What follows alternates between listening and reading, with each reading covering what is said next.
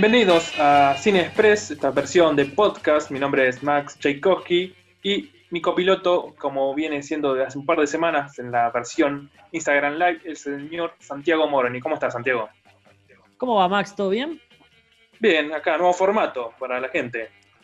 Sí, hemos eh, empezado esto que surgió. Vamos a contarle a la gente, a los que no nos conocen, que nosotros somos de Mar del Plata, somos eh, habitués del Festival de Cine y en el última, la última edición dijimos, che, se formó un lindo grupito, y dijimos, che, ¿por qué no hacemos algo más radial, algo más podcasteril, ahora que está de moda, ¿viste? Y acá está, lanzándose esto, habíamos arrancado con vos hace unas semanas haciendo Instagram Live, pero como Instagram es eh, bastante autoritario y mala onda, te permite dos personas. Y nosotros dijimos, no, loco, la casa es grande, tenemos un corazón gigante y tenemos más gente, más voces que queremos escuchar, Así que empezamos este formato podcast con eh, dos nuevas integrantes. O nuevo, en realidad es nuevo es todo, porque estamos arrancando, este es el primer, claro. programa, ¿no? Pero. Presenta a una de las integrantes. Bueno, mm. voy a arrancar con quien conozco hace más tiempo, amiga del colegio, amiga de la facultad, amiga de la vida, eh, una persona con la quien he compartido muchas cosas, y es la señorita, por ahora, Mayra Pilas. ¿Cómo va, Mayra? ¿Todo bien? Hola, ¿qué tal? Hola Santi, hola Max. Bien emocionada, la verdad, con esa presentación y contenta de que se esté por fin concretando este proyecto que, habíamos dicho, como bien decís, en el festival, cuando festivaleamos tanto y tan lindo y que dijimos, bueno, que no se corte. Lo seguimos de alguna manera y bueno, está tomando forma hoy, así que contenta con eso. Bueno, lo que la cuarentena pudo concretar con este porque somos personas muy ocupadas nosotros en el verano, más la señorita Pilas, que anda para todos lados. Tenemos a otra integrante que completa el cuarteto, una joven que la conocía ya por el Festival de Cine de 2018 y profundamente la terminé de conocer en 2019, el año pasado, festival que eh, pudimos disfrutar con ustedes dos. Es la señorita Delfina Mostafa. ¿Qué Delfina? ¿Cómo estás? Hola, ¿cómo andan? La verdad, re contenta de empezar este proyecto que ya veníamos charlando. Se armó un grupo muy lindo en el festival, íbamos de acá para allá corriendo. Eh, no vamos a olvidar los videos épicos de Santi corriendo de una sala a otra. Así que muy feliz de empezar con ustedes. Les tengo que agradecer. Porque... Colón. Sí, me, me solían guardar el asiento, porque yo llegaba, salía de una función muy jugado hacia la otra y ustedes son gente más organizada, bueno, ya nos van a ir conociendo con, el largo de, los programas y nuestras charlas, pero eh, la organización es un, problema en mi vida y ustedes que son más organizados me, cuidaban los lugares, me hacían las filas, esas cosas hermosas que estoy súper agradecido. Mm. Imagínate si ponen los cines como en Alemania para este festival, estás hasta las manos. Uy. No, no, no. Mar de Plata chiquito y se puede ir corriendo de uno a otro sin problemas. Muy bien. Bueno, Santi, para este primer capítulo eh, hicimos tarea, ¿no? Para casa, cada uno tuvo una película para ver y vamos a charlar al respecto. ¿Querés empezar vos con tu película? Bueno, dale. Es a manera de presentación, podríamos llamar este capítulo. Cada uno elige una película, la consigna fue así, elija cada uno una película y charlaremos al respecto. Cada uno dará sus motivos por qué la eligió, si es una película que le gusta mucho, si es una película que odia, si es una película que lo representa o porque sí, porque se le cruzó por la cabeza, porque algo que nos pasó, y esto ya tiro el primer debate, es que nos costó mucho elegir la película favorita de cada uno. Total, total. Es que yo no podía dejar de en un montón de opciones, chicos. Era como, ¿cómo me vas a preguntar eso? Max, vos, ¿cómo me vas a preguntar eso? Es que yo creo que no hay, películas, no hay películas favoritas, no hay CD favoritos, no hay canciones favoritas, porque uno a lo largo de su vida va cambiando y esos gustos también. Entonces, hoy puede ser tu película favorita una y el año que viene otra, y está bien que así sea. Me parece que las películas van marcando también tu estado anímico, tu estado emocional, las épocas de la vida que vas viviendo, y no son siempre las mismas como para quedarte con una. Me emocioné. Es, difícil, es difícil, es difícil. Eh, a mí me pasaba que elegía una y decía, no, no le puedo hacer eso a tal otra. Le dije, bueno, vamos a ir por la tibieza en este caso, una película que me gusta mucho, que yo creo que un poquito me representa, en realidad el que me gusta mucho es su protagonista, Y la película es una película que la, puedo ver varias veces sin aburrirme. Eh, cada vez que me afeito, me acuerdo de esta película y suelo mirarla después. Eh, y es ni más ni menos que Bernie, película del año 2011, dirigida por Richard Linklater, el mismo que hizo eh, la trilogía de Antes de, ese que hizo, claro, ese que hizo Boyhood, por ejemplo, que le gusta agarrar gente y seguirla a lo largo de los años. Bueno, también, también hizo esta película que está inspirada en un caso real. Eh, Linklater es un tipo que nació en Texas y suele representar en su filmografía los paisajes y la gente de este lugar, ¿no? Desde su gran primera película, que en realidad es una película chiquitita, eh, que se llama Slacker, allá por los 90, donde además de dirigirla, guionarla, producirla, la actúa él, nos cuenta la, vida de un flaco que se baja un día de, un, de un colectivo y pasa toda una tarde en el pueblito de Austin, ahí en Texas. Así que desde ahí más o menos siempre trató de impulsar mucho a, Texas como lugar de cine. Tiene eh, una sociedad de cine independiente y es un director que le gusta jugar con el cine independiente y algunas cositas comerciales, porque así como nombré estas películas eh, que la hicieron tan conocido, también es el director de Escuela de Rock, que es una película hiper, hiper taquillera, no sé si taquillera, pero eh, hiper popular, digamos, y donde trabajó con Jack Black, a quien volvería a convocar entonces en el 2011 para hacer Bernie, la película que hoy elegí, porque es una película que me gusta, que me hace pasarla bien, eh, y tiene ese toque de comedia que creo que quiero que caracterice también mi vida, así que por eso he elegido esta película. Una película, sí, Dale, dale, dale, hablemos. No, que, está, que va a estar basada en hechos reales. Claro, claro, es la historia de Bernie, casualmente, Bernie eh, Taidí, un tipo que eh, es, era encargado de una funeraria y se hace muy amigo de una de las viudas. Una vez que la mujer pierde a su marido, él se le empieza a acercar. Era una mujer de mucha, mucha plata y bastante posesiva y un día en un ataque que tiene, porque este tipo que era tan sociable y todo eso, empezó como a verse limitado por esta mujer, le, pega cuatro tiros. Así, simple, eh, la termina matando y la... No, bueno, pero es una historia, es un caso real. Eh, esto, no, es, esto, no es, spoiler, es historia. Bueno, el formato, Santi, está bueno, que es un falso documental.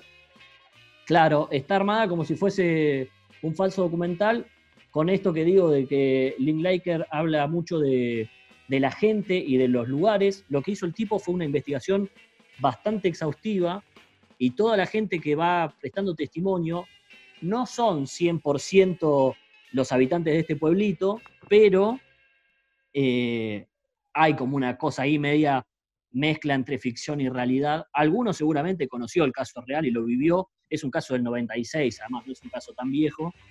Eh, así que tiene un poquito de esa magia, digamos, y además el acento texano indiscutible que le da muchísimo más valor. A mí me venía a la mente la frase pueblo chico, infierno grande, ¿no? Porque un chusmerío bárbaro.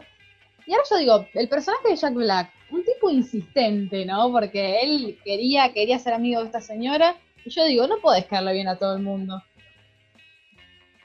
Ah, no sé, no sé. ¿eh? Yo lo amo. Creo que eh, Jack Black es un gran acierto para este personaje. Eh, venía a hacer películas mucho más cómicas. Si bien es una comedia, lo que hace actoralmente, para mí es para sacarse el sombrero. Tiene un, despliegue, no sé si la primera opción que uno dice para hacer de un asesino, que si bien es un asesino carismático, porque eso es lo lindo que tiene Bernie, y por más que uno ya sabe que es el asesino porque mató y, en la historia, digamos, la, la raíz, me parece, del, problema de, la película va en que todo el pueblo lo banca, porque es un chabón hiper adorable. Eh, y la justicia, los que quieren hacer las cosas bien, los que lo empiezan a acusar, son medio como mostrados como los malos de la película. Porque decís, ah, pobre Bernie, o sea, el tipo tuvo un ataque de locura y terminó matando a una señora. No, señor, acaba de matar a una señora, es un asesino, tiene que estar en la cárcel, ¿no? importa. Eh, hasta, que... hasta destacaban el punto de que la había puesto en la ladera, como la había conservado como... Claro, claro. Él tenía buenas intenciones, pero bueno. Claro. claro, tenía buenas intenciones, pero lo que terminó haciendo está por fuera de la justicia. Entonces, por ese lado va, va la película, que claramente eh, se divide en dos partes. La primera, que es toda la presentación del personaje, hasta que ocurre el hecho y empieza ahí ya todo a semblarse un poco más la duda y qué va a pasar con, con Bernie, que es este hombre que eh, tan bueno parecía. Lo que decía de Jack Black. Sí, bueno. Cuando ustedes me quieren interrumpir, me interrumpen, ¿eh? sí, ahí está interrumpiendo el decir, Sí, lo, lamento, lamento. Yo sé que te gusta a vos interrumpir, pero. no, que ahí acertadísima la elección de Jack Black, ¿no? Porque todos lo amamos, lo vemos y decimos, nada, es un tipo que lo ves y ya te hace reír y todavía no viste nada. Sí, sí. Además, tiene muchísimo despliegue en la película. Canta, baila, y creo que está en su peor momento porque está gordo, como hacía tiempo que. en las últimas de Shumanji también está gordo. Pero está muy gordo y, se mueve igual, tiene muy buen manejo del cuerpo y canta como los dioses. Para mí el personaje le sentó a la perfección. Tiene una forma de caminar, para los que hayan visto la, película, tiene una forma de caminar muy particular, no es la forma que camina Jack Black.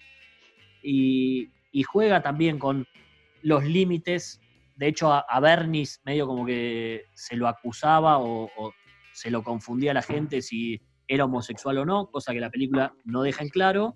Y creo que la interpretación de Jack Black en ese, por ese lado está, espectacular. Sí, es a mí me encanta. Es un personaje ambiguo. Todo el tiempo te lo plantean así. Y yo creo que no es una comedia como, como decís vos, de como está catalogada, ¿no? Porque para mí es más un drama y Rosa también el, el humor negro y esa ambigüedad de, perseguir a, estas viudas y la insistencia que él genera parece también de, acosador. Sí, sí, sí, sí. Sí, sí, sí, sí. Eh, lo que decía Jack Black, que, el, que venía de hacer comedias mucho más eh, de gags, digamos, ¿no? La venía rompiendo con eh, Kung Fu Panda, que si bien es la voz, el personaje uno ve a, a Poe y dice de Jack Black, o sea, otro no puede ser. Eh, venía a hacer los viajes de Gulliver, ponele, película malísima, pero donde demuestra un poco más su lado cómico, y en esta se aboca un poco, si bien es cómica la película, el personaje es mucho más rico, es mucho más profundo de por ahí lo que venía haciendo. Sí, sí, ahí la, la verdad que tiene, tiene esa característica y está bueno destacarlo salir, sacando del humor, como puede pasar, no sé, con Adam Sandler, con Jim Carrey, ¿no? Claro. Eh, yo hoy estaba mirando la, filmografía de Jack Black, creo que en 2006 con The Holiday fue así como la última película más seria que hizo. Para mí es un gran actor igual, ¿eh? después se le puede cuestionar un montón de cosas, pero actoralmente me encanta. No, la rompe, la rompe. Aparte, como decís vos, hace de todo, se mete en la piel del personaje, eh, lo estudia desde cómo camina hasta los gestos y cuando canta, la rompe también y me gusta que incluyeran eso en la película porque va muy bien. Así que, no sé, Mai, si quiere opinar algo. Yo en realidad mucho no me, no me metí porque no la vi, pero estaba muy atenta a todo lo que estaban diciendo. Eh, algo que tengo para acotar es que no está en Netflix, pero al buscarlo en Netflix y que no aparezca, eh, te aparecen todas las películas que hizo Jack Black, em, que obviamente no vi toda su filmografía, pero sí vi varias de ellas, y sí, a mí también me parece un actorazo, es, es de esos actores que lo ves y ya te reís, que sabes que no va a ir en serio. Y con toda la trama que ustedes están diciendo que tiene esta película puntual, la tendré que ver para sacar mi propia conclusión, pero me parece que es acertado que haga un personaje que no te esperas eh, nada, obviamente todo lo que dijeron me dan ganas de verla, pero la verdad que no aporte nada porque todavía no la vi. Bueno, excelente. Me gustó tu aporte. ¿Sabes por qué? Porque quiere decir que hice bien mi tarea. Yo quería, eh, Muy bien. para citar, para citar esta película en la gente, hacer como eh, un Inception, ya que estamos hablando de cine, un Inception y, plantársela en la cabeza para que cuando terminen de escuchar esto vayan corriendo a ver la mía, obvio. La de los otros tres, si quieren verlas también, pero vean la mía, que es la mejor, que es Bernie, película del 2011. Entonces, y con esto cierro. Bueno, no sé si la mejor, pero la de Mayra es muy buena. Estamos hablando de una remake, ¿no? Porque vos, la que vas a hablar, la remake. Donde también hay un actorazo que canta, ya nos contará May un poco más de eso. Sí, la mía para mí es la mejor. Ah, eh, no, en realidad es una de mis favoritas, como decíamos al principio, no puedo elegir entre mis películas favoritas, pero yo elegí Mulan Rouge. Eh, probablemente todos la han visto. Hay cuatro películas de Mulan Rouge. Estamos hablando nosotros de la del 2001, que es la versión con Nicole Kidman y Ewan McGregor. Em, es un peliculón, pero la elegí justamente porque cuando me invitan a formar parte de este podcast, en realidad, bueno, que surge como proyecto después del Festival de Cine, quería darle mi aporte desde el lado de la comunicación, una idea en realidad que me tiró Max, eh, justamente porque yo no me dedico puntualmente al cine, aunque sí lo amo y me encanta, pero bueno, quería como buscarle una alternativa. Moulin Rouge, em, bueno, es una película de 2001, abrió el Festival de Cannes en el 2001, eh, y es una historia, como ellos dicen, de amor. Es una historia de amor. Lo dice el personaje todo el tiempo, hoy les contaba antes de grabar esto que se nombra 143 veces la palabra amor en la película, en todos sus derivados, amor, amado, amante, ama. Em, es una historia de amor entre un escritor, un joven escritor, que se enamora de una bailarina, de la bailarina principal de Moulin Rouge, que es en París, que el lugar existe. La historia se basa en la obra de la Triabata y em, Traviata y también lo mezclan con La Dama de las Camelias de Alejandro Dumas. Es de por sí, em, no diría que bizarra, pero tiene un poco de elementos de todos lados. Es muy rococó, tira mucho color, eh, es un drama, es una comedia, es todo a la vez. Pero lo que es principalmente es un musical. Y por eso la elegí. Porque es un musical que tiene solamente una canción original. Y el resto de las canciones todos las conocemos.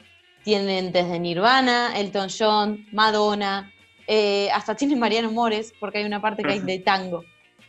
¿Y por qué se relaciona con la comunicación? Porque hace poco yo estaba hablando con una amiga que me estaba contando qué estaba haciendo ahora en época de cuarentena y me cuenta, bueno, estoy tomándome un vino, ella siempre toma vino, escuchando la playlist de Moulin Rouge.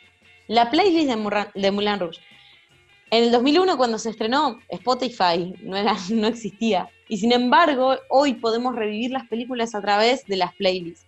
Eh, de películas más nuevas, como puede ser la de Queen, Rapsodia Bohemia, que la vemos, nos encanta y queremos revivirla escuchando esas canciones.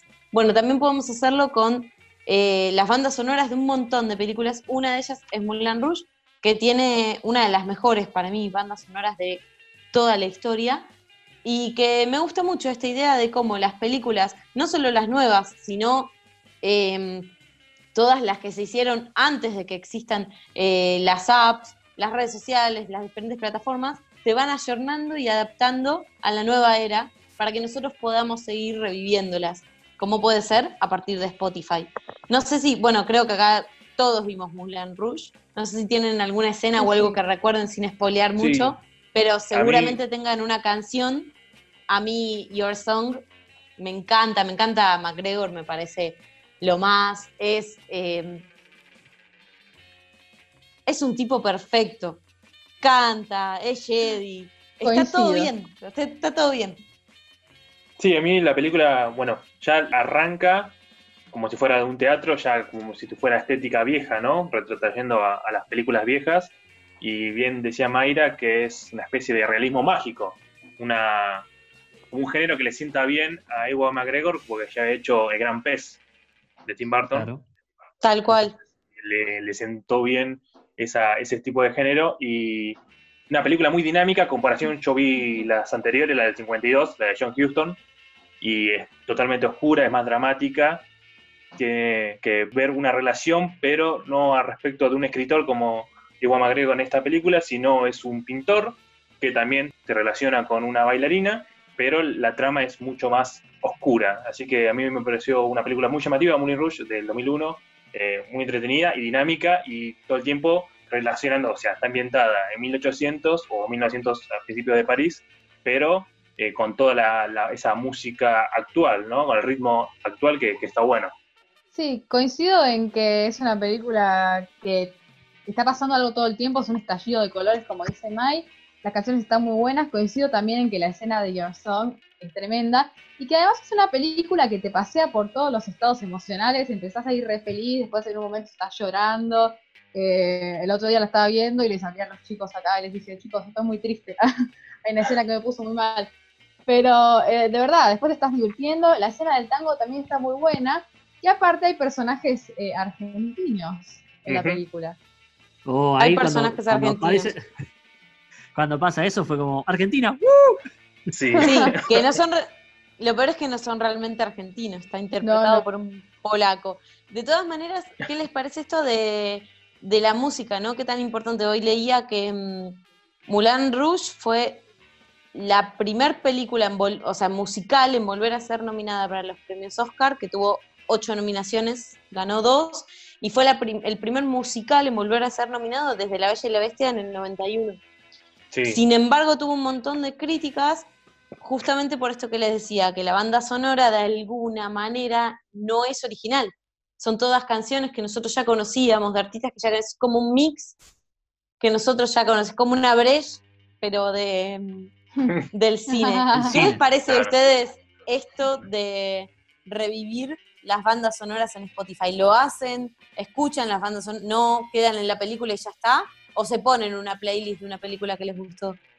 Bueno, a mí me pasa que cuando estudiaba me ponía algunas playlists, por ahí algunas que no tengan tanta música, pero últimamente estoy muy copado con Rocketman, la de película de Elton John, que de hecho en la, en, la película aparece alguna que otra canción de Elton, y dije, termino de ver esta y me voy a ver Rocketman de cabeza, después por cuestiones de horario, claramente que no la terminé viendo porque hay que dormir también la vida, pero cada tanto me pin... yo no soy un chabón que musicaliza tanto su vida, pero cuando a veces tengo ganas de poner algo, suelo buscar eh, bandas sonoras de películas, me gusta, me gusta, además para alimentar al friki que hay en mí.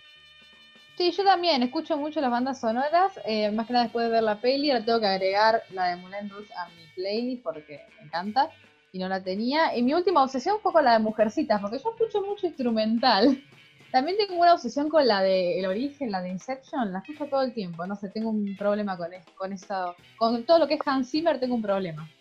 Y respecto de la música, y acá voy a tirar, esto es polémico, y ya dejo el paso para, para otro. ¿Qué pasa con las bandas sonoras que también están en Spotify?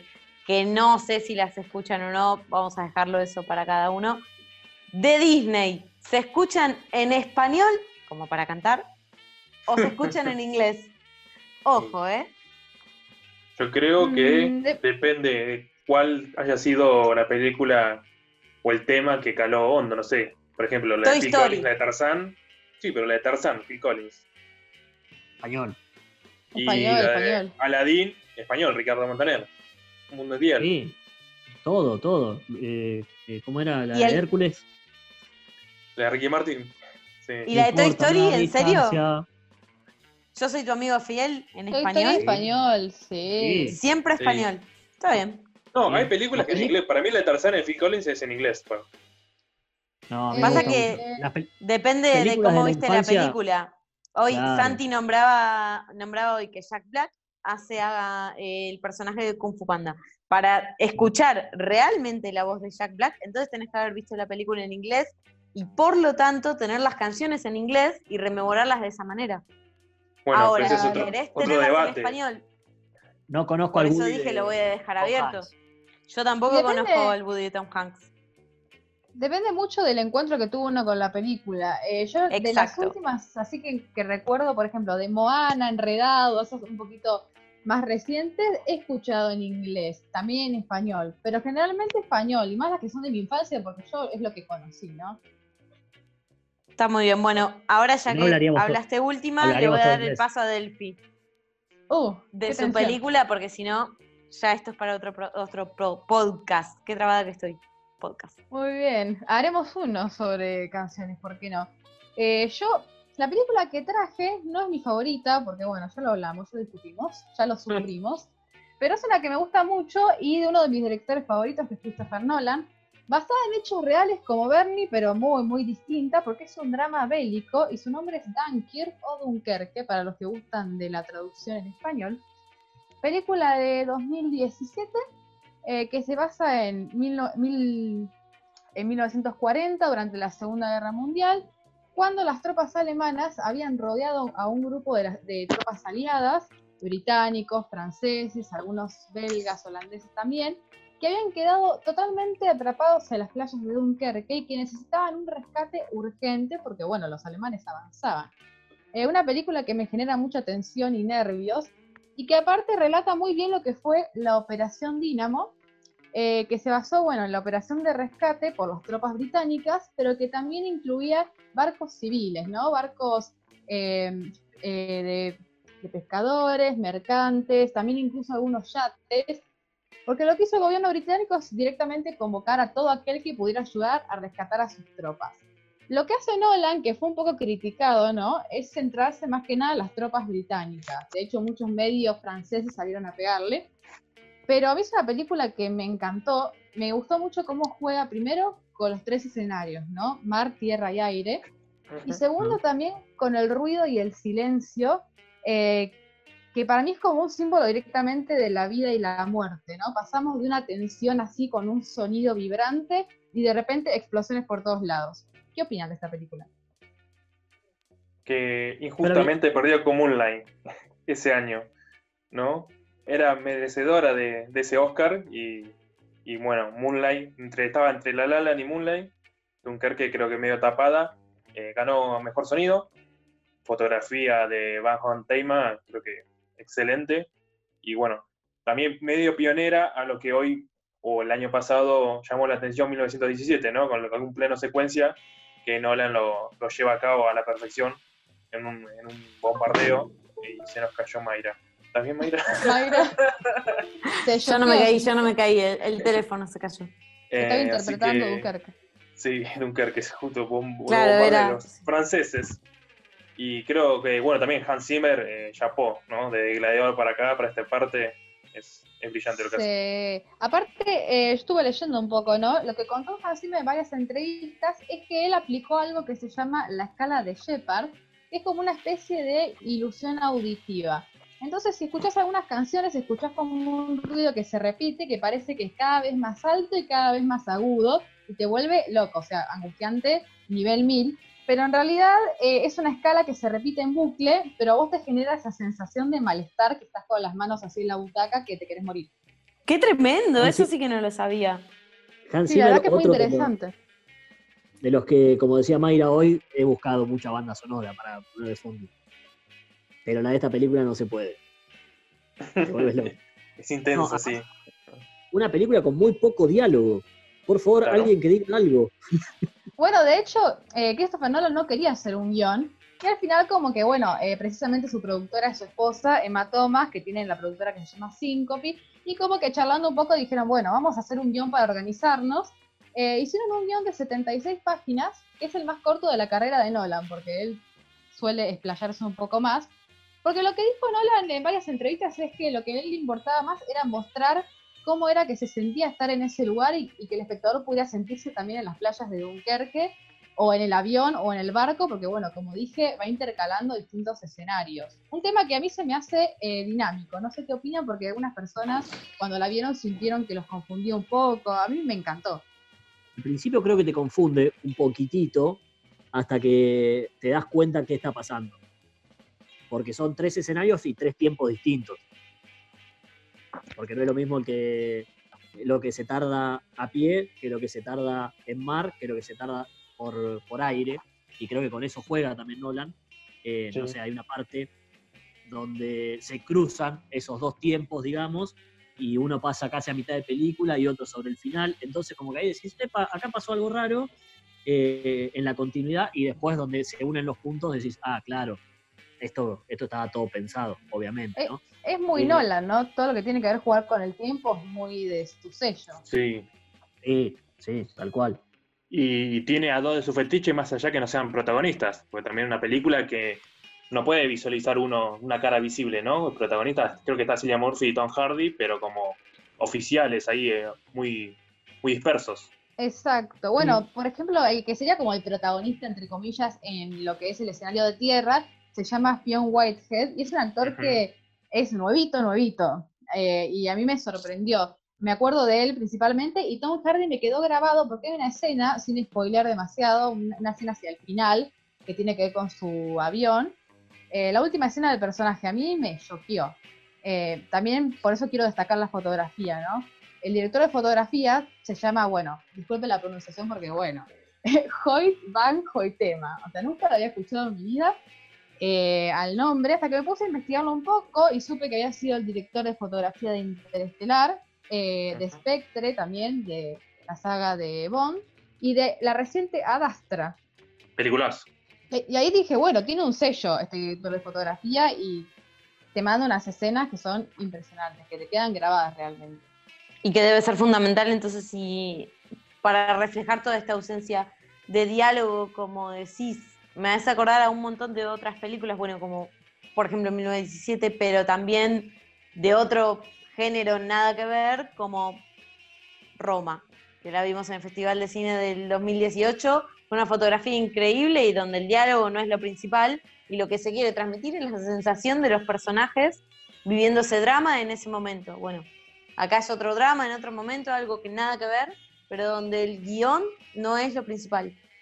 O sea, el, guion, de la, narración, digamos, el, diálogo entre los personajes, obviamente sí, un guion. Claro.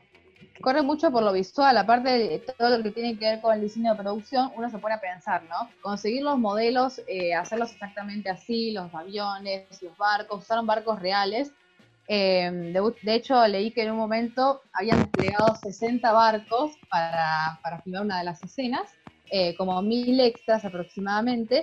Y un historiador británico destacó también el nivel de detalle, ¿no? En un momento vemos unos folletos alemanes eh, de las tropas nazis, y de hecho los folletos eran exactamente así, eh, usaron un modelo real y lo copiaron, y ese tipo de detalles yo creo que suma mucho a que te guste una película.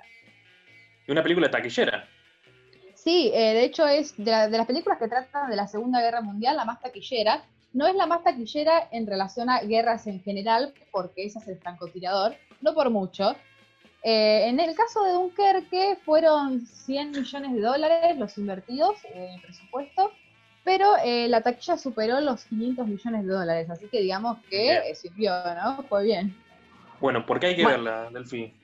Bueno, porque hay que verla. Principalmente para mí por el aspecto visual, cómo Nolan narra desde lo visual y no tanto desde el diálogo, y sin embargo te transmite un montón de sensaciones, estás desesperado pero no puedes parar de mirar, y principalmente porque es una película muy inmersiva eh, y una película, ya te digo, para sentir. Bien, interesante. Una, una bomba de último momento? Sí, apareció. No es una no es una película para volver tantas veces, me parece igual, ¿eh? No, no, obvio. Con una, dos, tres, alcanza y espaciadas en el tiempo. sí, a los 60 años lo vuelvo a ver. claro, después nos meteré. Un día hablaremos de Nolan y su filmografía, pero es un tipo que tomátela con, tomátelo con calma, porque si no te, te volvís loco. Por favor. Y ahora le quiero ceder eh, la palabra a Max, que nos trae una película de hace ya unos años, pero muy interesante para charlarla también. Y de un director polémico. El más viejo del grupo trae la película más vieja. Está entre mis 10 películas favoritas, produciéndola en top 5, sí está.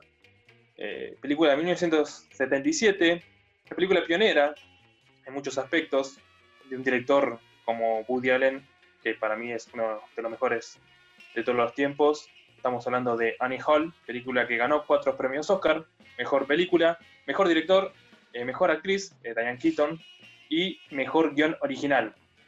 Eh, esta película es muy original porque mezcla varios géneros, Woody Allen, y tiene en particularidad que no es la primera vez que se hace, pero él instala este, esta modalidad de romper la cuarta pared. Arrancar la película hablando al espectador y contándole el final. ¿no? Arranca con el final la película, explicándole que lo que van a ver es una historia de amor fallida. Así que Annie Hall para mí me representa en muchos aspectos a, la sociedad moderna en el contexto que la película fue filmada. Fue filmada en 1977, que hablando de la modernidad de las relaciones, como Woody Allen lleva a cabo esta relación con Diane Keaton, que habla un poco de la libertad, ¿no? De las parejas, primero, eh, teniendo el contexto de una sociedad como la estadounidense, la situada en Brooklyn, eh, machista, y él intentando moldar a su pareja, que es Diane Keaton, a, su parecer, ¿no? A sus gustos. Y ahí fue cuando la va llevando, va realizando esta, relación que se va tornando eh, cada vez más conflictiva. Creo que luego eh, habla de esta liberación o esta independencia en la relación de ella hacia él. Y después que como no, lo puede entender, eh, que, que, está bueno eso. Y también creo que Woody Allen es un maestro en lo que es en los planos, en, la dirección. tiene también una fotografía excelente y bueno, la narrativa, ¿no? Después hay escenas donde hay una parte de, dibujo, ¿no? Justamente, apelando a un clásico de Disney, esa continua expresión de él, medio melodramática, característica de Woody Allen, bien teatral, porque además va llevando a cabo paralelamente como si fuera una obra de teatro, o sea, Woody Allen, director que se caracteriza también por tener eh, varios guiones y varias obras de teatro en Broadway, eh, creo que tiene dos antes de esta película, que se llama Dios y otra muerte, y también tiene que ver algo con respecto a las relaciones y a, lo que es a, la libertad de, la mujer y también del pensamiento de, la pareja. No sé cómo la ven ustedes. Es una película que juega mucho, como decís vos, ¿no? Con lo teatral, la comedia y el drama, y por momentos bastante angustiante, ¿no? Como que uno dice, bueno, si esa es la vida, eh, ¿qué, ¿qué, podemos ver de bueno? Eh, me gustó, me gustó bastante. Lo que más me gustó es esto que vos decís de la cuarta pantalla, ¿no? De la cuarta pared. Romper con eso, conectar con el público de una manera distinta. Eh, y que tiene un ritmo que no todos convence. O sea, yo una vez leí Woody Allen o te gusta o no te gusta. Bueno, no sé si están así blanco-negro. Eh, a mí en el caso de las películas que he visto, me gusta bastante. Y me parece que tiene una forma, o busca por, por lo menos en cada película, una forma original de contarla, ¿no? Que te llama la atención. Así que a mí me gustó mucho. Yo no soy tan adepto de. Oh, perdón, perdón. Dale, Mike. No, no, está bien. No, iba a decir que yo sí soy adepta de Woody Allen. Amo Woody Allen. Y me parece que si bien siempre busco una manera diferente de contar las cosas, eh, puede ser. Para mí es un poco lo amas o lo odias. Pero hay grises conozco muy poca gente a la que no le gustó Medianoche en París. Y por ahí es totalmente diferente a otras, así más contemporáneas, Vicky Cristina Barcelona, a Roma con Amor. Están contadas de una manera totalmente diferente que Medianoche en París y que Annie Hall. Entonces, y aparte él también fue cambiando muchísimo a lo largo de su, de su carrera cinematográfica. Eh, pero yo sí soy adepta. No sé qué iba a decir Santi. A mí me gusta mucho no, Woody Allen. No, yo no, porque difiero. Tampoco lo consumí, no lo consumí tanto, digamos, pero bueno, porque las cosas que me he encontrado no, me parecían tan de mi estilo, no que no me gustara, sino que por ahí era yo el, errado. Pero lo que me pasó con esta película, recién veníamos a hablar con Delphi de una película que no tiene nada de diálogo, o muy poco, a una película que están todo el tiempo hablando. Todo el tiempo. Y cortan y no te, dejan, no te dejan ver lo que sigue, que ya hay alguien que está hablando, eh, que también eh, me pareció interesante por ese lado, pero por otro lado digo, che, Woody Allen, tenés tantas ganas de contar tantas cosas, eh, o sea, como que me dio la sensación de que la película es una excusa para que el tipo cuente otras cosas que no tienen tanto que ver con la película y con la historia de la película, digamos, que no está mal, pero como que sentí que se quiere hacer el distinto por contar esas cosas pero que lo deja muy en evidencia. O sea, como, bueno, te hago una película y solapadamente te hablo de otras cosas, pero te, dejo en evidencia que te estoy hablando de esas cosas. Entonces, como que por ese lado, a mí no me terminó de convencer cómo la realiza. Ahora, la película me gustó, está buena, lo que cuenta está muy bueno, el análisis que hizo Max me parece recontra acertado cuando él la empieza a cambiar y después empieza a quejar de todas las cosas que cambió. Claro. este libro, este libro lo leíste por mí, y bueno, loco, ahora tanto hablabas de crecer, déjame crecer, digamos. Eh, ahí te choca mucho los contextos. Y Diane Keaton es la estrella, ¿no? ¿No les parece? Yo la amé esta película siempre la amo, pero me pareció espectacular su trabajo. Sí, bueno, Diane Keaton que establece un look, ¿no? Acá el, famoso look de Diane Keaton, eh, Annie Hall, eh, mm. que Woody Allen cuando hacen el casting, ella le pregunta cuál va a ser la indumentaria que usar y dice, no, vos traes la ropa que tenga en tu casa y vestiste como a vos te guste. Y bueno, ese look de Diane Keaton, el que vimos, ¿no? El famoso camisa, chaquetita, corbatita, sombrerito. Eh, y la frescura que tiene ella, que no es la primera vez que trabaja con Woody Allen, pero creo que con esta se solidificó, creo que la catapultó, ganó el Oscar obviamente, y también Shelley Dual, que después participa en El Resplandor, que acá la vemos como la escritora, la periodista de la Stone, que también que Woody Allen la utiliza como algo, un referente, como una que rebota, pero él en realidad sigue pensando en Annie.